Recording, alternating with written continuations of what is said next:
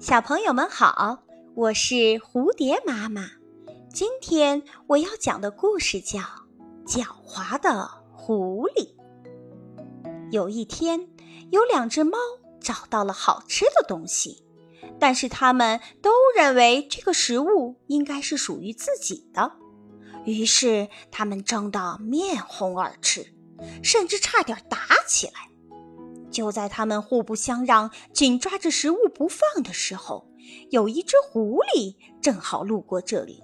当得知情况后，便走到两只猫的身边，说：“孩子们，有什么解决不了的事情，可以跟我讲讲吗？”“啊，狐狸先生，这食物是我发现的，他想抢走。”“你骗人！明明是我先发现的。”说着，他们又吵了起来。我知道了，知道了，不要再吵了。我来给你们把食物分成两半儿，一定会做到公平合理。现在去拿秤来。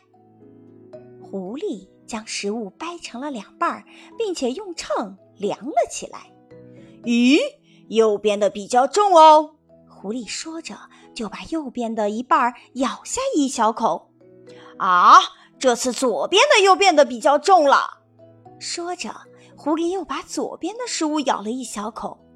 就这样，狐狸不是从左边咬一口，就是从右边咬一口。两只猫眼睁睁地看着秤上的食物逐渐变成了豆粒般大小。唉，我实在是没办法了，就让我把它们都吃光吧。结果，狐狸把食物吃得一干二净，连一粒渣子都没留下。还咂巴着嘴说：“你们的东西真是太好吃了，别再吵架了，再见。”多么狡猾的狐狸呀！